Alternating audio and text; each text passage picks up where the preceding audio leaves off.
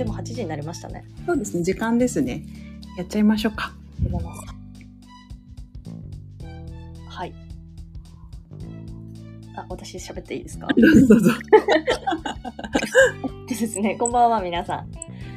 えーっと、今日は、サムネにも入れた通り、えーっと、ポッドキャスターのカーコさんとはい。対談をするんですけど、まあ、その名の通り、ポッドキャスターなので、音声での参加になります。なので、えーっと、YouTube ライブを見ていただいている方はですね、私がこうやって一人で喋ってるのを見てる形になります。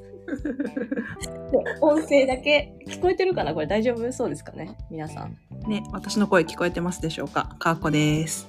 かこさんの声聞こえてますか？なんか聞こえてたら、これなんか出てるのかな？チャット？それ教えてもらえるとありがたいです。多分大丈夫だと思うんだけど。はい。そうですね、きっと大丈夫でしょう。はい。そんな感じで、ゆるく、ゆるく、ゆるく喋りましょう。はい、ゆるくいきます。はーい。お願いします。はい。自己紹介をした方がいいですよね。ユミさんは、あのチャンネルの主なので、私が今、あの、ご紹介をしていただいたように、あの、音声配信、あの、ラジオみたいなもので、えっと、今は、特にラジオパーソナリティとかにならなくても、ポッドキャスターといって音声配信をすることができます。それをやっているカーコと申します。よろしくお願いします。よろしくお願いします。いや、すごいですよね。全然すごくね、誰でもできますよ。そのあ時代というかあ、。そうそう、時代はね、確かに。うん。私は皆さんご存知だと思うので。そうですねラジオの方があれですかね。そうですね。ラジオの方の方もいるので、じゃあ、ユミさんの自己紹介お願いします。はい。えーっと、まあ、レズビアン社長ということで、株式会社サンズアップという、えー会社の代表をしてます。で今あの、と同性のパートナーと一緒に生活をしていって、で、まあ、その今までの自分の経験だったりとかそういったところを生かして、まあ、LGBTQ+ プラスの方に、えーサービスだったりとかイベントだったりとかそういったものを企画してお届けをしてます。よろしくお願いします。で YouTube もやってます。ですね。はい今日は、まあ、あの、パートナーの方ではなく、私がお相手ということなんですけれども、はい。あの、一応まあ、同世代で、あと先週もお会いしてましたね、私たち。そうですね、リアルで。ね、その説はどうも一緒にご飯を食べたり、カラオケをしたりしておりましたね。楽しかったですね。はい。その時にもね、いろいろお話はしたんですけど、まあ、今回 YouTube ライブとまた音音声も撮らせてもらってるので、まあ、ちょっといろいろお話できたらなというところですね。はい。はい。お願いしますお願いします。フィナルなので、もう、あの、あれです、か？ーこさんに私はおま、おあ、わかりました。ゆる く喋っていきましょうか。はい。一応あの、まあ、ユミさんとはね、年、年代も、まあ、すごく近く、同じような時代を生きてきているので、なんとなく、あの、なんだろう、まあ、教育、教育っていうか自分たちが学生だった頃の話とか、なんかそんなんとかを初めにしたいなと思っているんですけれど、はい。なんかてるてる。あのなんかね飲み飲んでる時もちょっとお話ししたんですけどなんかエミさん自身はどどうでした？そのなんかとまあ教育なんだろう、まあ、小中高。あと大学と専門学校と行かれてるんでしたっけ？そうですね。なんかその時になんとなく、まあ、どんなことでもいいですけどなんかあれ？みたいな。ここが変だよみたいな違和感とかってなんか感じたりとかされてました？ああ、えーっと、まあ、変だよというか、うん。結構、私も、なんていうんですかね、もう染まってしまってたっていう感じが結構強いので、おー。なんていうんですかね、あんまり、こう今、なんでこれを勉強してるんだろうとかって考えないタイプだったんですよ。もうなんか、やれって言われたらやるみたいな。ああ私も完全に一緒ですあヒカルン来てますね YouTube ヒカルンあさん。喋ってますよ そう私も結構あの何の疑いもなく普通に染まってましたねそそうですよね。まあなんか、まあ、今思うとそれって怖いところだなってすごい思うんですけど、確かに。うん考えさせないように、うん。うまく、なんかね、こう、洗脳じゃないけど、なんかある意味そういう感じがあるのかなっていうのは大人になってからすごいうん。思ってます。確かに、あの、なんか時代的にも割と、なんだろう。あれ？ユミさんってギリギリゆとり教育前ですか？ゆとり前です。前ですよね。私も前なんですけど、結構そうですよね。なんか、しあんまりじっくり何かを考えてやるっていうよりも、なんかそういうもんだみたいな感じのうんのが、なんかまだ強い時代をい、のいの時代の教育を受けてきたかなっていう感じですね。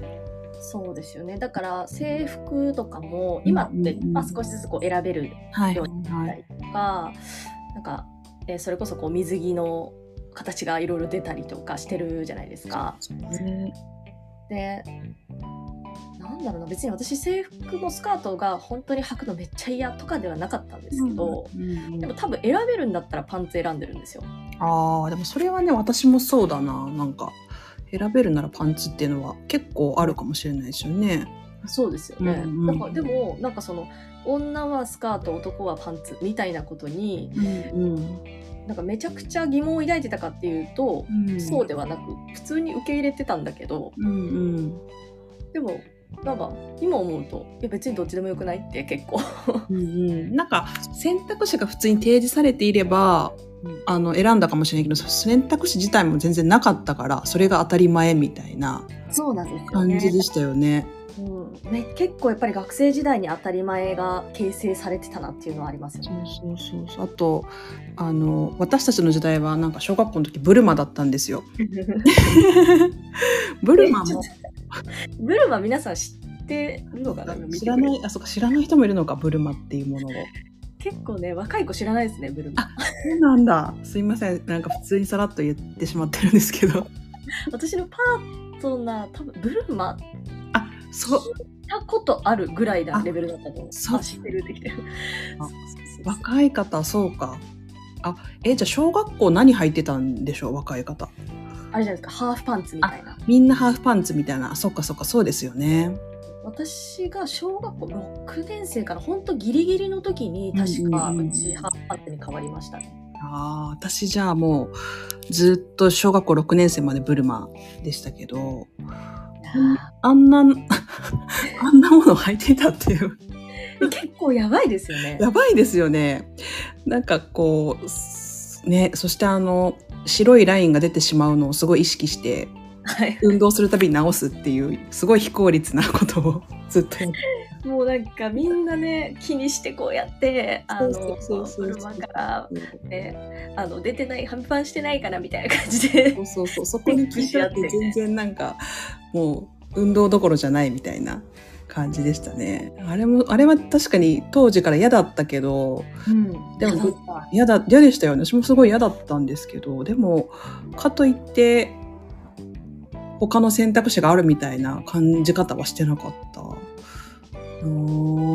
そうですようね。だっん。て私まあこれは私がちょっとだらしないからなんですけどあの部活をまあブルマでするじゃないですか小学校でで本当は着替えて帰らなきゃいけないってなってたんですけどうん。でめんどくさくってそのままあの 帰ったりとかしてブルマえそしたらやはりはい。あの変な人がついてくるっていうのがやっぱり思ってうんそれもう自分が悪いんですけど、まあ、あんな格好で歩いてたらそれついてくるなって今思えばなんですけど。なるほどなでもそういうの結構多発してましたよね。その時そのああったと思いますね。注意喚起みたいなの結構あったんで、うんだからある意味守られてなかないというかうんねそういうなんか刺激になってしまうような格好ではありましたよねきっと。そうですよ、うんうんねねえそりゃえそう。歩いてるのと一緒ですからねあれねえついてるだけで本当ですよね。色が紺色なだけでって感じですよね。誰が考えたんだろううん、なんか全然わからないですよね。誰が考えたか。本当に。確かにあれは不思議だったなと思って。そうだな。でもまあそっか、中学、私も中学校からハーフパンツとかジャージですね。長ズボンとか。はいはいはい見ましたけど、なんか結構中学校ぐらいになるとみんなあの長袖着たがりません？長ズボンとか。やっぱ肌を見せるのが嫌だっていう。気にし始めるんですね。そうそう気にし始めますよね結構。だからあの半袖だと脇毛がなんか脇が見えるから嫌だとか、はなんかそういうので結構みんな肌を隠したがるんですけど小6まで普通にブルマでしたからねめちゃめちゃ 本当にだから嫌でしたけどね。うん。あとその LGBTQ+ のこう関連のエピソードで言うと私高校ぐらいから結構なんかそういうことを主張する同級生の子がいたんですけど、えー、はいはい、うんなんかあのー今思えば多分えどうなんだろう。うーんなんか自分のことを男の子だって言ってる女の子がいてうん。でその女の子のことが好きっていうのを結構みんなの前で言う言う女の子が現れたんですね高校の時に。えー、はいはい。そう。でなんかうーん。今思えばレズビアンだったのかなわからないんですけどでもなんかそういう主張をする子が高校になって初めて出会ったんです私は。えその時これめっちゃ率直なあれなんですけど、あのそういうはい子が現れた時に、はい、どんな感覚だったんですか？なんかそのどう思ったみたいな。なんか私あのうーんなんか比較的あの進学校ってみんな勉強ができる子たちの集団にいてはい。で周りの子もなんかそのなんだろうな揶揄するとかうん。なんかそういう雰囲気はなかったんですよ。うんうん、でえっとなんか相手の相手の女の子がいてそのその女の子が好きな女の子っていうのがいてはいその子が全然嫌そうじゃなかったんですよ。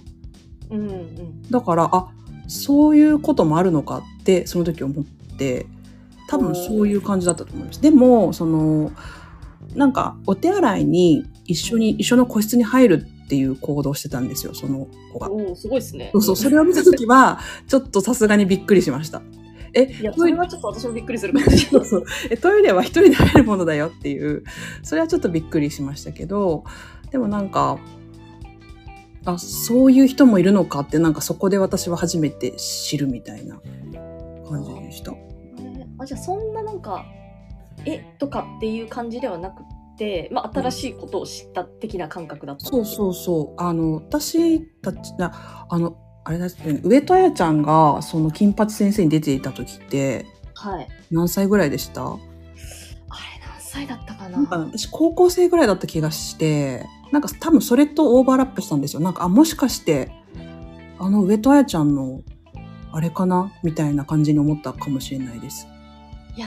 それ結構はい。すごい影響ありますよねあのああります金。八先生私めっちゃ見ながら泣いてた記憶ありますああでもえいくつぐらいですか？それでもで。も多分高校中学校3年、うんそうですよね私が多分由美さんにちょっと2つぐらい上なので、はいそう多分こう私も高2ぐらいだったような気がするんですよ金八先生の上戸彩ちゃんのショートカットの。そうそうそう。あれマジ衝撃、まあ、衝撃というか、うんうんうん。なんか、うん、私的には結構衝撃的でしたね。そうわ私も結構あれ衝撃ででもなんかもしかしてそれがあってその同級生の女の子も主張できたのかなって今になって思ってて。ああなるほどね、だからみんなあそういうあ俺も泣いたってヒカルンはいくつぐらいだったんだろうねあの時ね。ああそうかすでに大人か。そうそう。多分それであそういう風なのかなって思ったかな。やっぱりテレビの影響とかって大きいですよね。めちゃめちゃ当時はそのメディアそのスマホとかもないしテレビの影響がものすごくあってそうだな。多分それがちょうど私は高校生だったから。そう。いやでも確かになんかその中学生の時とかうんでうん。でまあそのね、金八先生見ててうん。で私は、まあ、自分は性自認が女性なのであの完全にいその話と一致してるわけではないけどうん。なんかそのなんていうんですかねこう違和感というかその本人が抱えてる周りが思うその何求めるという求められてる形というか女としてみたいなところとこう自分の思ってるもののギャップうんうんいわゆる普通っていうところと違うっていうところでは多分なんか共感かなりしててなうん。だからこそめっちゃ号泣してたと思うんですけど。じゃあ中学校の時からそういうの意識はあ由美さんの中には何かあったんですよね？きっと普通じゃない何かモヤモヤみたいな。そうそう中学校の時に私はなんか、あ私っておかしいぞって思ったんですよ。うん。なんか周りがこうクラスとかでやっぱり恋愛の話をすごいするようにうんななりますね。小学校高学年ぐらいからなんか誰々君と付き合ってるみたいな子とかがポツポツとうんあの最先端走ってる子とかがこあーわかります。うんう、そう出始めて 別に付き合うって何するとかじゃないんだけど、でもそういう感じの子が出始めて、まあ、中学校行くともう本当なんかメインの会話それみたいな。うん、なりますよね。ってなってた時にうん。めちゃくちゃ無理し必死に合わせてたんですよねやっぱり。うんうんで結構キャラ的にあのその時バスケけうんあのやってて、もうスポーツ一番みたいなところではあったのであのあんまり興味ないみたいなうん。はい体ではいたんですけど、うんでもやっぱりねこう中学校3年間過ごす中で好きな人一人もいないみたいなみんなはこんなに好きだああだこうだみたいな手つないだとか一緒帰ったとかって話してるのに、うんその中に自分がこう入れないのがあのま入れ入りたかったんでしょうね。多分その輪から外れるのは怖くって、うん。だからなんかなんていうんですかね。まあ誰か好きな人を適当にというかあのこの人ならまあ見た目も自分の、まあ、タイプではあるしみたいな人をこの好きって言い聞かせるというか、なるほど。そう言ってでこう付き合ってみたいなことも中学校の時してたけどすごい苦痛だったんですよねやっぱり。うんうん本当に今思っても本当に申し訳ないなと思うけど苦痛でただその輪にそこにいたいからそうしてるだけみたいな。うんででもその時は別にその女性に対して、えーっと恋愛感情があるっていうのも気づいてたわけじゃなかったんで単純になんか自分は人に対してそういう特別な感情が持てない人なんだっていううんうんなんか何かがこう抜け落ちてるのかなっていう感覚だったんですよね。ああなるほど。分そういう、ね、違いみたいなところがリンクしてうんこう心を動かされてたなドラマにはみたいな感じです。なるほどなるほどそうなんですね。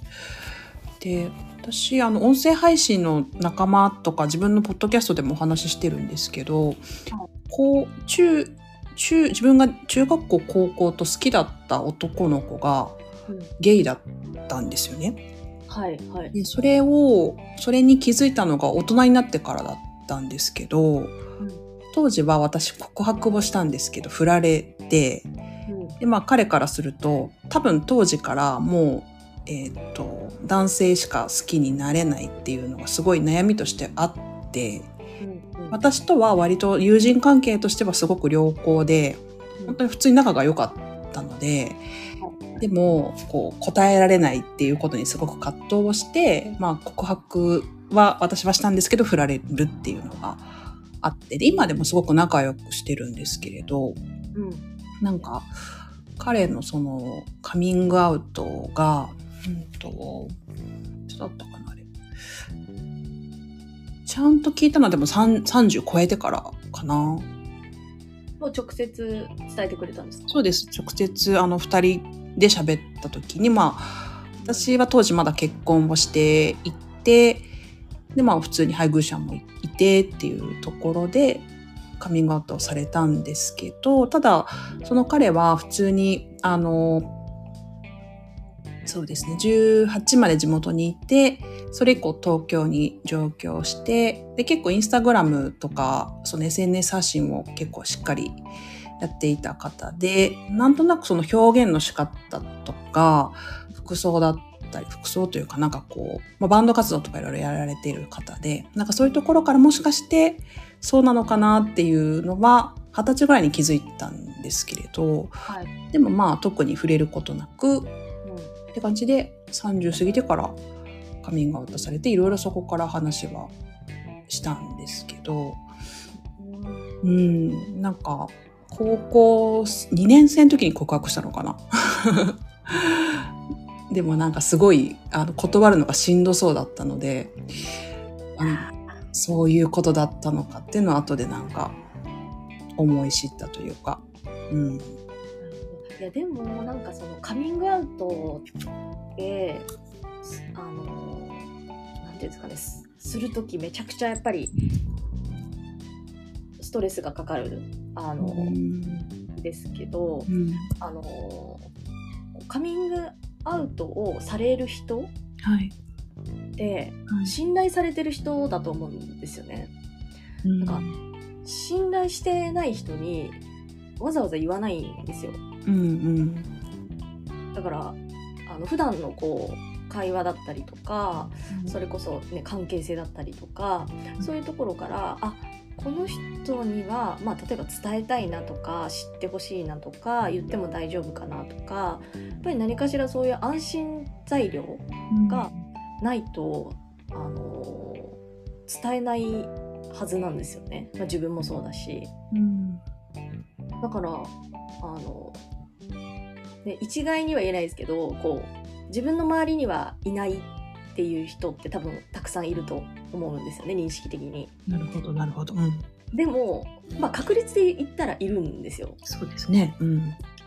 で、まあ、それはなんか信頼されてないとかっていうわけではなくってあのなんていうんですかね自分、まあ、よく議員さんとかでもそうなんですけど、まあ、ああいう表に出れる人とかが自分の周りにはいいないからとかって言っちゃう人を見るとあでも私はあこの人信頼されてないんだなって結構思って。まあぶっちゃけた話ここも、ね、今日はぶっちゃけ話なので。なるほどなるほど。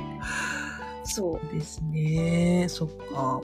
そんな風にこう言っちゃういないからってだもう断言しちゃうような人と人にはやっぱりどう考えても言えないし、確かに確かに。うん。いるかもしれないけど今まであの言われねあのこう気づいたこととかまああのオープンにしてる人は自分の周りにはいなくってとか、うん。そのいる前提で話をしてくれる人だったら全然違うと思うんですけどうん。本当にカミングアウトを希望してない人が本当に周りにいるとかっていう可能性はあるのででもなんかそう言い切っちゃう人はなんか人間関係の問題だろうなって結構私は思っちゃってますね。確かに。そう。なんか私も正直その友達はそうかなっていうのを思ってカミングアウトされるまでに10年ぐらいのタイムラグがあるでで別にそのなんだろうなそういうそうかなって思いながらそのままスーっていくのかなってなんとなく思ってたんですけど、はい。はっきりとカミングアウトされてあなんかさらになんだろうこの先も私となんか友人関係をずっと続けたいと思ってくれてるんだなってそこで確信したというか別にあえて言わなくてもいいことを言ってくれたんだなって思ったしあとはうんと、まあ、彼はなんかもうその時点であの同性のパートナーがいて、はい。一緒に住んだりとかもしていたりだとか結構生き方を割とカチッと定めた後だったので、うん、あの特になんか相談したいことがあるとかそういう意味でのカミングアウトではなくなんか自分はこういうふうで生きていくっていう堂々としていたい隠していたくないっていうなんか強い思いをなんか感じてすごい嬉しかったですねその時は。うんそれぞれ本当にタイミングがあるとねなんかこううん人生のこういろんな節目がはい。あるように。こういうのの中の一つだと思うし、うんうん。なんかまあ言うことが全てではないとは思うんですけどねやっぱりね覚悟決めてっていうのはうん。すごいわかりますね、そのなんかいろんな、まあ、状況だったりとか、うん。うん、相当覚悟決めないと言えないですね。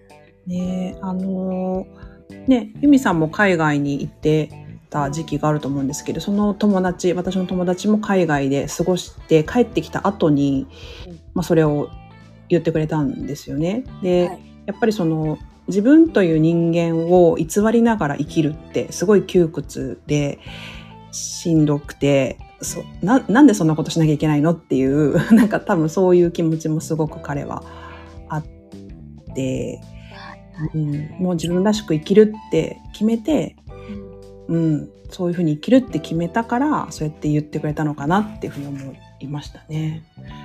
いやうん。かっこいいですね。そうそう。なんか私はそのなんだろう。そのセクシャリティの問題とか、まあ、そういう部分であのなんだろう。うんそそこにすごく共感するってわけじゃないんですけど生き方としてっていう部分はすごくなんかあかっこいいなって思いましたねその時こう自分を自分らしく生きるというかうん自分を偽らずに生きるというか、なんか当時私はそれこそ、あの結婚していてちょっと嫌だけど、いやいやこの人生を生きてるみたいなフェーズにいたので、はいはい。すごくそういう意味では、私にとっては刺激を受けた出来事でもあり、うん、タイミング的に。そうそうそう。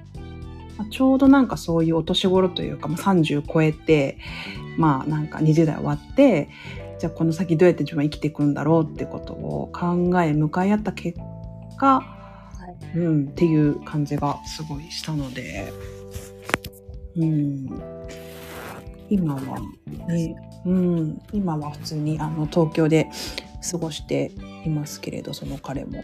うんうんうん。うん、あれですよね、こう、LGBTQ プラスとかの問題みたいになっちゃうことってあるけど、結構、まあ、突き詰めたらとか、極論、あの、その入り口が違うだけで、うん根本同じ問題だったりするじゃないですか。その、自分がどう生きるかみたいな。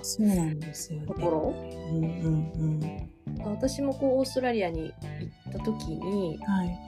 向こうでこう恋愛をしたとかではなかったんですけどあのやっぱりこう自分の生き方っていうのをすごい見つめ直すことができたうん。1年間の間にうんうんででもそれってあのやっぱり環境だったんですよねうん。うんうん。環境ってめちゃくちゃ大事だなと思ってあのなんかそういう自分がこう楽しむとか自分の幸せみたいなところをあのこう考えてそれを、まあ、リアルに生きてる人たちの中にいるともうそれが言ったら当たり前になるじゃ。ないですか。うんうん。でも、ね、日本で生活してた時ってなんかそれは私の中では当たり前じゃなかったんですよね。はい。うんなんかいろんなこう決められたルールだったりとかみんなが思ってる当たり前で全然違ったから。うん。だからなんかその当たり前って自分の中でも思ってることと違うから苦しんでて。うん。で海外に行った時にああれ？私の当たり前って何だったんだみたいな感じでうん。結構そこそこが崩壊したことがすごい大きくて。うんうん。なるほど。あこんな生き方できるんだみたいな。うんっていうことに結構気づかせてもらったんですよね。うんでまあでも帰ってきた時それで、まあ、1年間生活をして自分の中では結構本当にすっきりした状態うんであもう自分の好きっていう思いを大事に生きようみたいな。うんうんうんで帰ってきたんだけどあのまたそれって環境が元に戻るはい。じゃないですか。うんそれすごい怖くって、うんうん。せっかく1年でなんかあこの生き方いいかもみたいなうん。のにちょっと変われたのにでもやっぱりあのまだ弱いんですよね。こうなんて言うんだろうな。まあたった1年なので。気づいたのは気づいたんだけどじゃあ違う環境の中でそれを貫き通せるかっていうと私は全然その自信がなかったんですよ。へーで地元を帰ってもしまた同じ環境に戻った時にまたみんなの当たり前に合わせるうんってしまうんだろうなっていうのが想像がついちゃったのでだからそのタイミングで私東京出てきたんですよね。へえ、そうなんだ。なるほどね。いや、でも私も離婚も本当そんな感じですね。自分が、その、まあ私はその妻っていう役割うんで、こう、なんだろう。まあ結構苦しい結婚生活だったんですけど、これ耐えるのが当たり前とか、この役割を生きるのが当たり前って思っていたんですけど、その当たり前が当たり前じゃないなって気づいてからはもう本当に早かったですね、離婚をするのも。なので、それなんで気づいたんですか？それはあのコロナ禍でうん、あのーまあ、2020年の、まあ、4月5月って結構行動制限とかがあったりして、で、まあ、あの、私仕事は全然リモートワークとかにならずに普通に出勤をしていて、ただそのまあコロナによって時代がどう変わってしまうか全く先の予測がつかないみたいな時に、はい。あのーまあ結構、まあ、なんというか極端な話、まあ、し死ぬかもしれないって思ったんですね、その感染症で。ああなるほどね。うん。かかって。そうそう、はいはい。かかって死ぬかもみたいなのとか、明日どうなるかわからないとか、世の中的にも明日どうなるかわからないし、それこそ死ぬかもしれないし、まあそうやってわからない、明日がわからない、本当明日死ぬかもしれないって思った時に、自分がどう生きたいかっていうのを考えた時に、まあその、いわゆる固定概念というか、あの、そういったものにすごく縛られて生きている自分に気づいて、じゃあ明日死んでも後悔しない生き方をしているかって聞かれたら、なんかしていないような気がして、うん。で、それを、まあ、なんかちょっと相手のせいにしながら生きているっていう、それがすごく自分の中で、あ、これは絶対相手にとっても良くないことだし、自分にとっても全然良くないんだなっていうのに気づいて、そこからちょっと、まあ、距離を取って生きるようになってっていう感じで、それこそ環境的にちょっと同居とかもしていたので、そこから離れたら、あ、なんか自分がね、その場でそうやって生活するのが当たり前って思ってたけど、全然違うとか、私のやりたいことはこれじゃないって、なんかそこで分かってしまったっていうですね。コロナ、コロナ禍のおかげですね。すごいなコロナなんかそうそうね。ライトコロナのおかげで。悪いことばっかじゃないっていう。結構でも、周りもその時期に結構炙り出しというか、自分が思っていた当たり前がなんかく崩されるというか、それこそ学校に行かなくて良いとか、全部仕事がリモートになるとか、みんな急にマスクしだすとか、あんだけガラーってなんか変わると、え、自分の今まで当たり前って思ってたことって何だったのみたいな、そんな簡単に変わる単なるなんかただのルールにそんなにしがみついてたのみたいなことに結構気づいた人って多かったみたいで、そうですよね。だってねそれでリモートワークで仕事できるやんみたいな感じそうそうそうそうそう。で 会社とかもガラッともう変わってますもんね。あんなになんか40分とか満員電車の中で行ってたのに、え、それしなくていいよいいのみたいな、急にいいんだみたいなのとか、おかしいって思ってたことがいっぱいあって、でもそれ当たり前だからしなきゃって一生懸命、まあそれこそそういう教育を受けてきて、なんか頑張ってそれやるのが当たり前みたいなので生きてきたのに、え、それ違ったの？みたいな。うん。それが大きかったですね。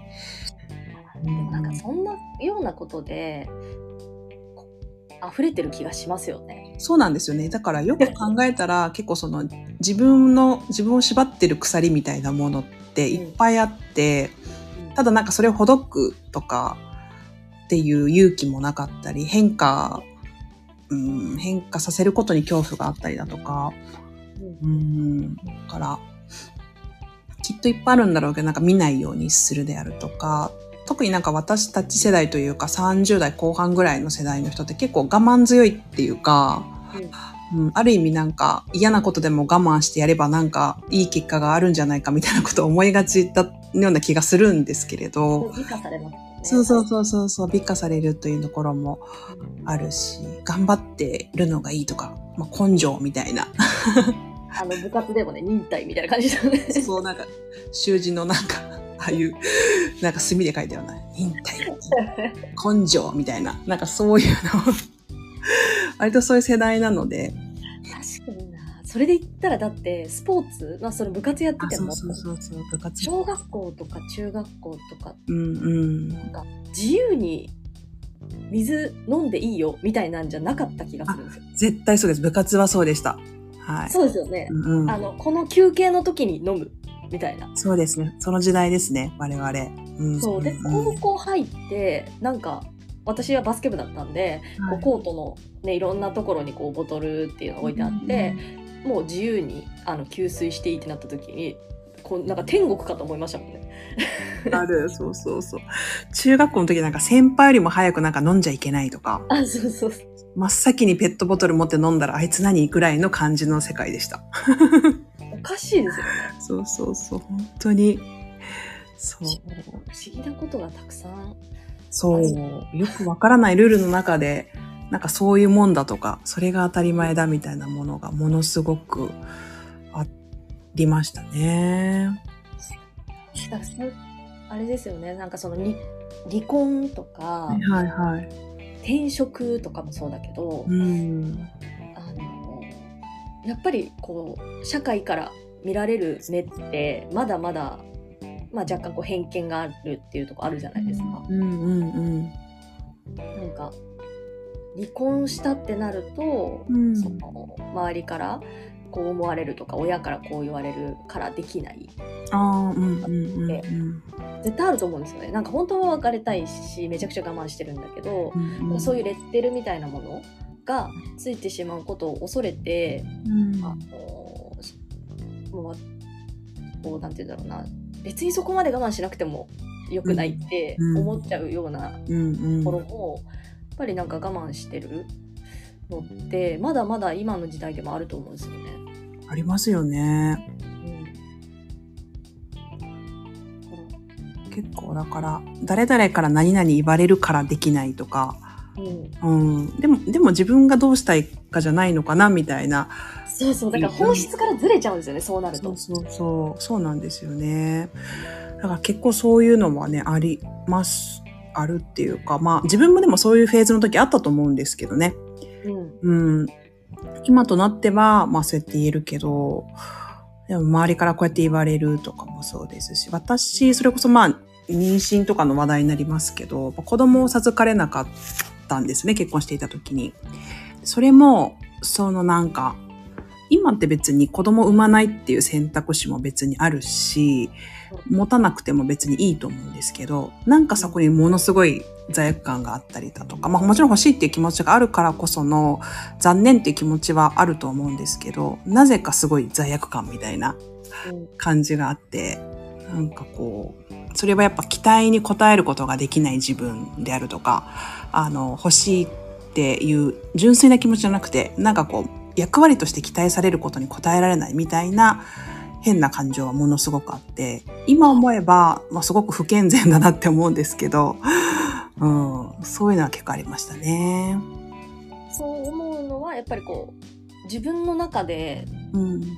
そう思ってるのかやっぱり周りのプレッシャーみたいなところがあってっていう感じですか？うん、なんか私の場合はその同居していって、長男の嫁みたいな、本家の長男の嫁みたいな、なんかそういうポジションだったので、あの、純粋に欲しい気持ちもあったんですけど、だんだんとなんかそれがこう、すり替わっていくと言いますか、期待を、に応えなきゃみたいな部分が強くなっていってしまって、それってすごくでも、他人の軸で生きてるっていうか、結局自分が欲しいっていう純粋な気持ちだけでいられなくなってしまっていて、うん。うん。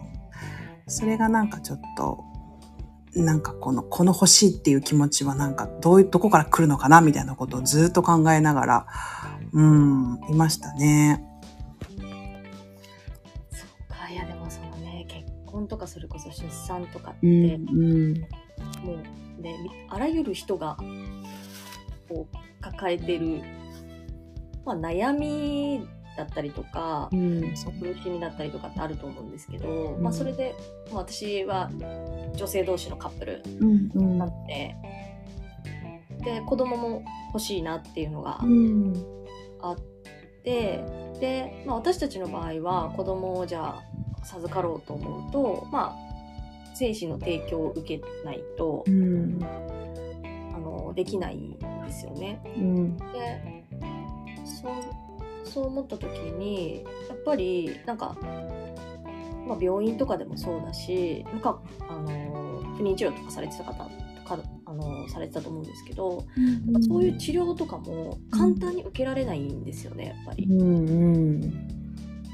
なんか欲しいって望んでてもめちゃくちゃこうそれこそ周りのき期待っていうよりは私たちの場合はもうすでにあの、まあ、同性のカップルですって言ってるのでどちらかというとあの同性のカップルで子供があのできるっていうことを知らない人の方が多い気がするんですよ。ああ、そうかもしれないですね。うん。うん。そうでまあその中で、まあ、そういう外からのプレッシャーってもう今カミングアウトした今はないんですけど今度はこう社会の壁に阻まれるみたいな。ねえ。最近の話題ですよね。本当にこれは、うん。ね、あの大阪のはい。今結婚の自由すべての人にっていう訴訟が各地で行われていって、うん。で大阪訴訟の裁判の判決がはい。先日月曜日だったかな出たんですけどもうまさにその判こう国が主張してることとかうん。その判決の内容とかってですか？もう私からしてみたら結構驚愕ではい。驚愕でした、私でも。驚愕いやですよねはい。なんかこれってさっきも言ったけどこう LGBTQ+ だけの問題じゃないなってめちゃくちゃ思ったんですよ。そうですね。私自身も、それこそ子供が産めない結婚生活をしていたので、え？って思いましたね。そうですよね そんな言われ方？みたいな感じでした。本当に。うん。多分その裁判自体に、まあ、自分は関係ないとか、まあ、興味ない方ってその、ね、やっぱり当事者って思ってないとああいう裁判ってあの、まあ、めちゃくちゃこう内容を見たりとかしないと思うんですよね。あと周りにこう知り合いでいるとかまあ洗いの方とか見てると思うんですけどでもあのあの裁判がどうっていうよりはこう国がこういうスタンスであの主張してるっていうことうん。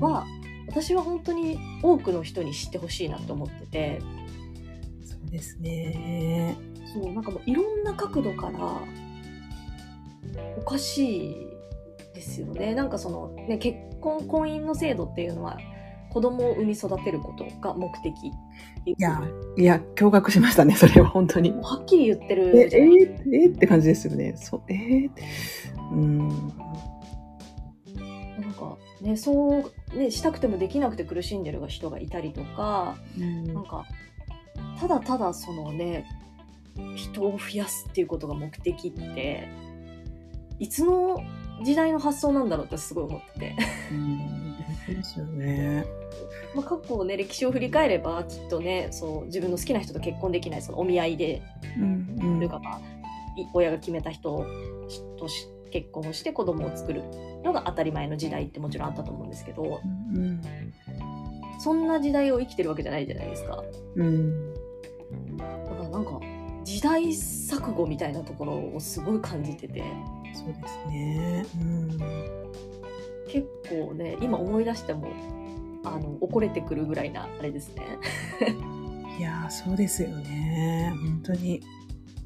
なんか、こう、そうですね。私もなんかこう、もやーっとしましたもん。なんか、じ自分事としてもやっぱ、ね、なんか、それこそ、あ、そういう風に期待されてて答えれなかったみたいな風に感じる人もいるだろうし、そうですよね。うん、選択の自由というか結婚する自由もそうだし子供を持つか持たないかの選択もねそりゃねそれぞれの方がされるものだと思うんですけどなんかそこを結構バッサリ否定された感じがして。そうなんですよね。うんだから選んだ時にそので例えばこう子供が欲しいって思った時に、うんあのなるべくこうハードルがを低く子育て、まあ、子作りだったりとか子育てだったりとかそういうのができる制度を作ろうとかって分かるんですよ。うんうんでもなんかこう今ってどんどんどんどんこう狭めてるようなイメージもすごいあるしうんこのなんかリアルと制度のギャップみたいなのって本当すごいそうですね。それはすごい思いました。うん。ででそういう、まあ、メディアだったりとかその国の人とか、まあ、議員さんだったりとかそういうあの発言力のある人たちがあの発信することによってあやっぱり子供を産むのが当たり前なんだなとかあの結婚したらこうしなきゃいけないんだなっていう思いが生まれてしまうじゃないですか、まあ、それを作ってると思うんですけど。うん、そうなんですよね。固定概念が逆にこう植え付けられてしまって、そこが怖いですよね。うん、より生きづらくなってしまう。なんかその差別を助長してるようにしか思えない、うん、うんそうそう、本当そうですね。なかなか難しい。あれは本当にみんな怒ってましたからね。いやーもうねうん。怒りますよね、いやな。んか怒る、うん。でしかもこうどこに持って行っていいかわからないこの気持ちみたいな。うん、ところなのでなんかここで言い返せる人がいるわけでもないしだからこそこうモヤモヤするんだろうなっていうのはすごい感じましたね。うんうんへー。ユミさん自身は今妊活系はどんな感じなんですか？私は、えーとうん。まあ、一応こう自分の体のチェックは、えー、と終わってうんうん。でまあ体的にはとりあえずあの問題ないですよみたいな。ところで、でまあ精子提供をしてもらうこうドナー選びというかそこを今、えあの選択してる最中ですねパートナーと一緒。に。なるほど。うん。少しずつ進んでるんですよね出産に出産というか妊娠出産に向けて。そうですね、うん。でもやっぱり本当に考えれば考えるほど超えなければいけないハードルってたくさんあって、で自分がこう思ってたように進まなかった時にやっぱりダメージってすごいあるし。ね。うん。まあでもね自分の周りにとか SNS だったりとかでやっぱりこう同性のカップルで子供をこう育ててますみたいな人がこうやっぱり少しずつこう増えてきてるうん。のは私としてはめちゃくちゃこう救救いというか気持ち的にあじゃあ自分もこう頑張ろうとかできるかもなっていうふうにはやっぱり思えるうんうん。なと思いますね。へえ。結構諦めてたんでもともと。あそうなんですか。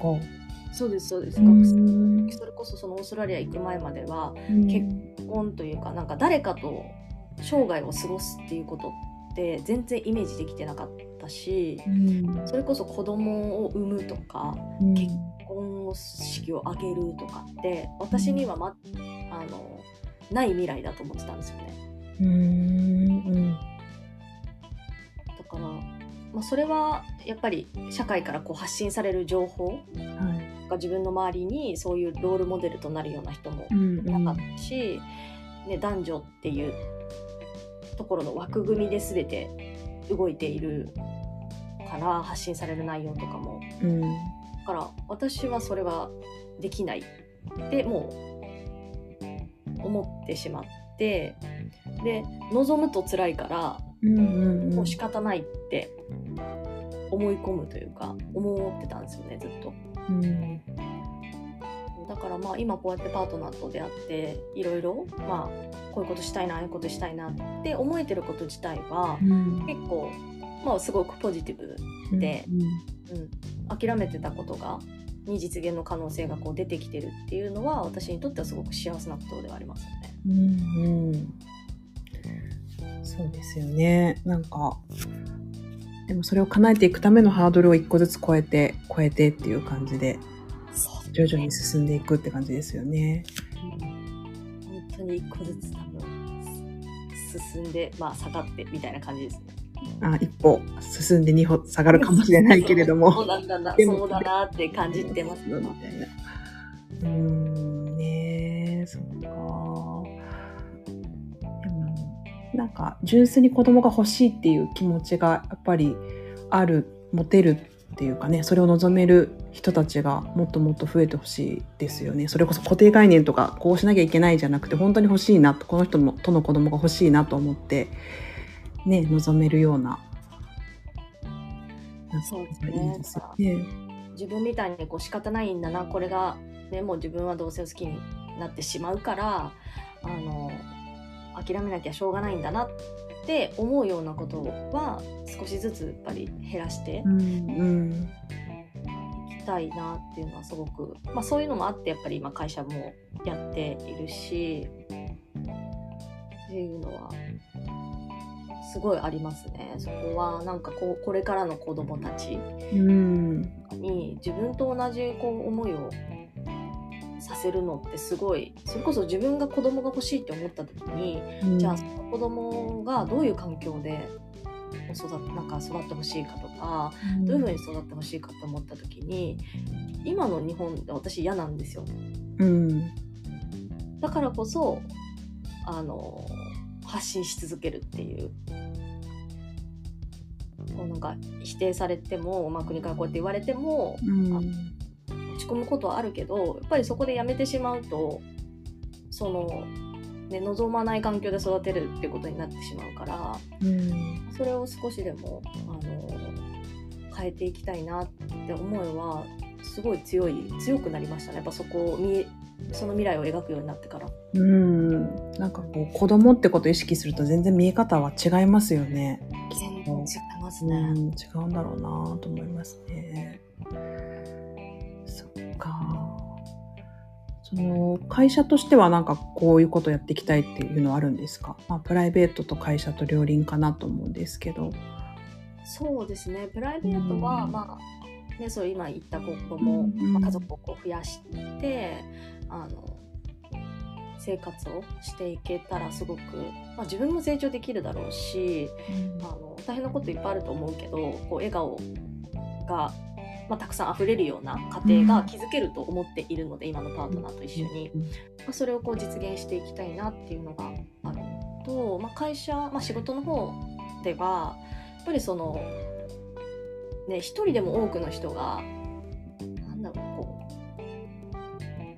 自分はこうやこれでいいんだっていうその自分を認められるような環境づくりっていうのをしていきたいなって思っていてなんでその私がオーストラリアに行った時に感じたその環境がものすごく大事っていうのが根底にあるんですけどやっぱりあの仕方ないって諦めてしまうような環境に居続けるとそれって自分の力で変えることってなかなか難しいうんうん。でなんかもちろん自分のマインドの問題もあったりはするんですけどやっぱりなんかもっともっとあのその人を尊重できるような環境づくりができれば全然生き方って変わってくるし、うん。あのそういう環境を、まあ、作っていきたいっていうのがあって、まあ、今アプリをこう進めてたりとか。あとはまあねイベントやってこう人とのつながりを作ったりとか,、うん。なんかそういうことをしていますね。えーでもなんかそういうエネルギーっていうかうん。は、まあでもパートナーの方が支えてくれてるっていうのも大きいのかなと思ったりするんですけど。そうですね。でも結局うん。私はうん。その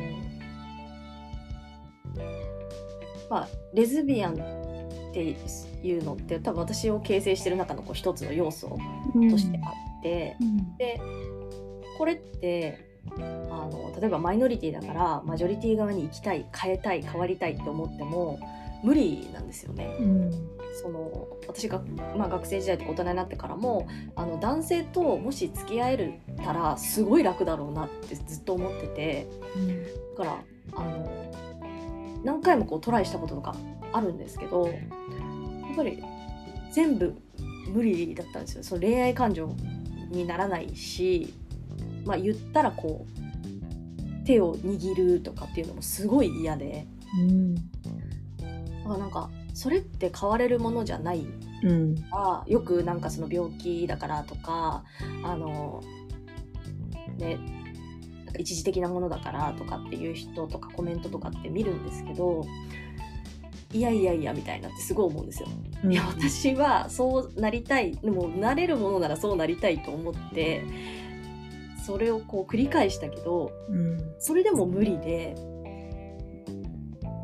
だからなんかそれを本当に知ってほしいなと思ってて。うんでそうやって自分が思っそうやって変わりたいと思ってても変われないこと、はいで今後私はずっとやっぱり付き合そのそのことと付き合っていくというか、まあ、レズビアンであるというか女性を好きになるっていうこと、でまあ、同性のパートナーがいるっていうのってずっと変わらないと思うのでうん。なんか本当に自分の人生そのものがあのその自分らしく生きられるようにしていきたいっていうのともうリンクしてるんですよね。なるほど。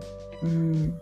うん、だからなんかこういう商材を扱っててとかっていうのじゃなくってあの、まあ、根本は自分が生きやすいなって思えるようになったらうん。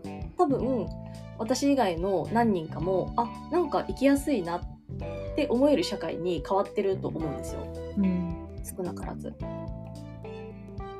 なんか原動力ってもう本当にそこですね。自分のせいもうリアルにこうあここ変わってこうなったなとか、そういうのを自分自身が感じ取れるので、まあ、そそこかなと思いますね。うん。できり話せないので。うんうん。うん。そっか。じゃあもうずずっとねあの生きてる間はずっとやることいっぱいありますね。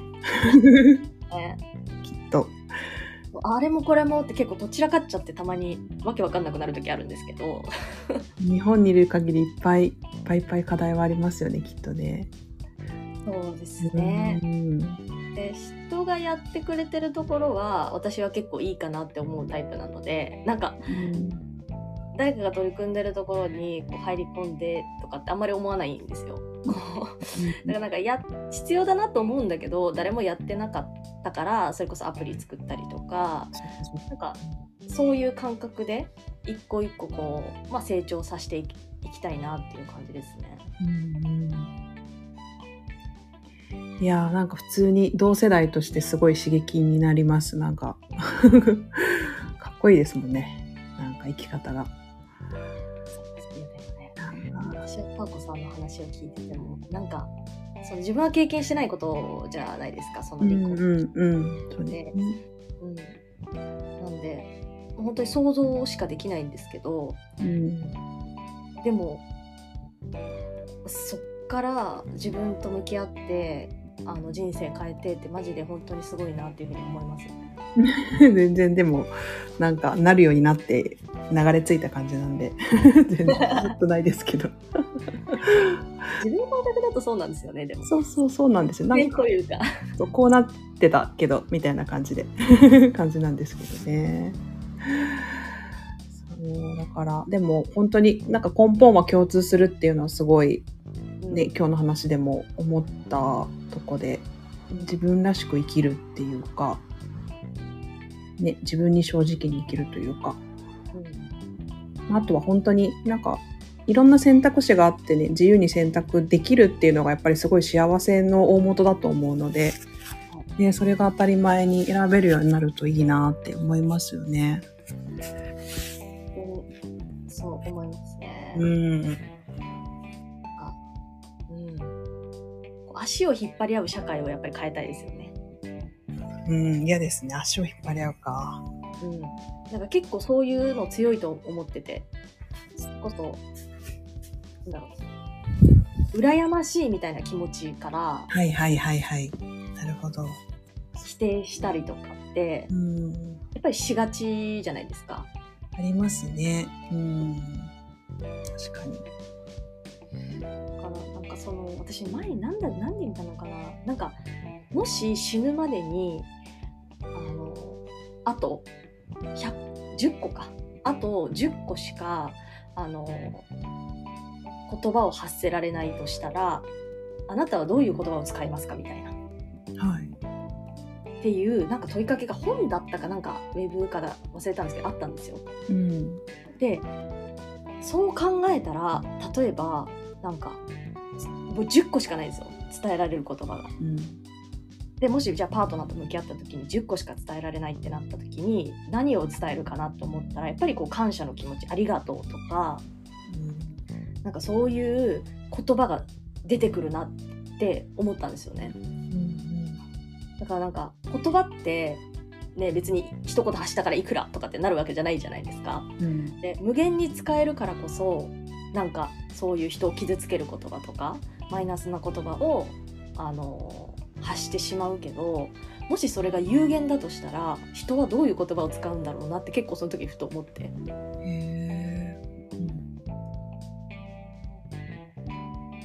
そう深い深いなこれみたいなそうですね。考えたことなかったかも。でも面白いですようね。ん。10個しか言えない。うんでもなんかまあそういう気持ちでその人と接するというか言葉を発するうん。と今まで簡単になんかもうムカつくとか例えばこう出てた言葉とかもちょっとこう変わってくるきっかけにはなるのかなっていうのは思いましたねそれ見てて。へえ、そっか、なるほど。でもなんとなく明日死ぬとしたらに近いかもしれない。いやでも本当そうそんな感じ、ううんんねえ自分がどういう言葉を使うかとか、どう、どう生きるかみたいな。何を大事にするかってことですよね。そうですそううです、ん。無駄なものが多いんだけど結構やっぱりその最後を意識するとこうスッと絞れる。うん、あるかもしれないな。結構あの定期的にそういうことをするタイミングを作った方がいいなって思ってて、私は結構自分が死ぬ時こういう姿でいたいなとかってあの思ったりするんですよ。考えるというか。え、どんな姿で？この人私がまあ亡くなった時にお葬式とかで、まあお葬式とかでこう会話になるじゃないですか来た人が。でどのタイミングで私が関わった人もあこの人ってなんかよくわかんないけどあの全力で生きてたよねみたいな。ああ、はい。って思われたいなってすごい思っててうん。そうなんか何かを成し遂げたとかじゃなくていいんですけどそのどの段階で出会ってもた人も私が何かに夢中でこう全力でもうがむしゃらにやってるみたいなっていう印象を持ってもらえるような人生を送りたいって結構思ってるんですよ。へえ、そっか。うん、そうするとなんか記憶に残る人になれるのかなって思ってて。うんうん、確かに。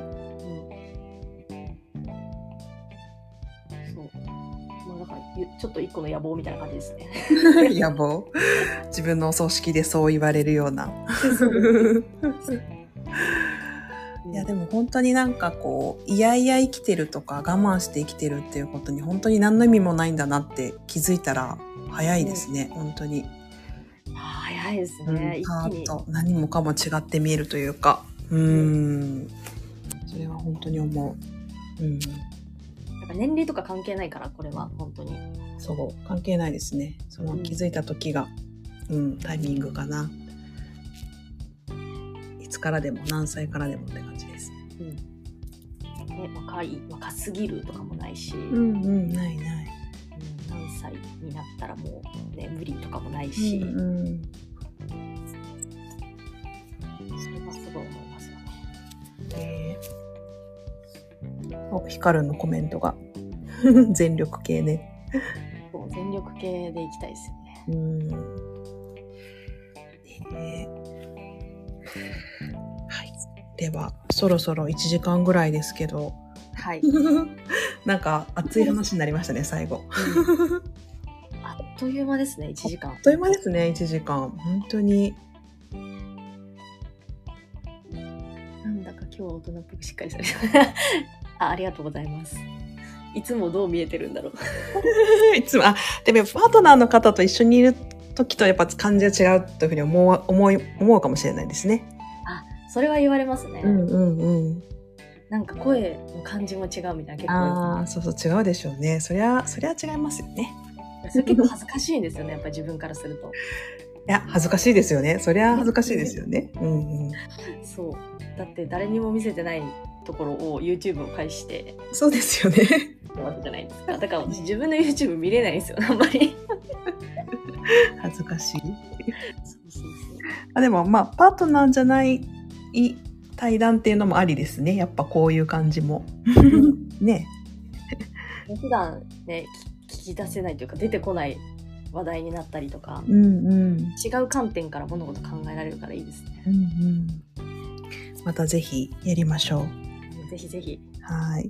お願いしますはい、ありがとうございました。一応私の方でも音声を取っていますので、また私の方のポッドキャストとかでもちょっと配信していきたいと思います。今はちょっと収録しているので、またお知らせしていきたいと思います。そうですねそしたらまあこの YouTube ライブもアーカイブに残すので一応、うんうん、そうですここのね。概要欄にあのできできたらその URL を貼り付けるのではい。はい結構ね。はい。またちょっとテーマをまた絞っていろいろお話できそうな気がしました。そうですねねえ。面白い組み合わせでしたね。一個のテーマで1時間喋れたりしそうそうそう、全然。そうですね。また企画していきますので、よろしくお願いします。くお願いします皆さんありがとうござあいましたりがとうございました。それでは失礼します。失礼します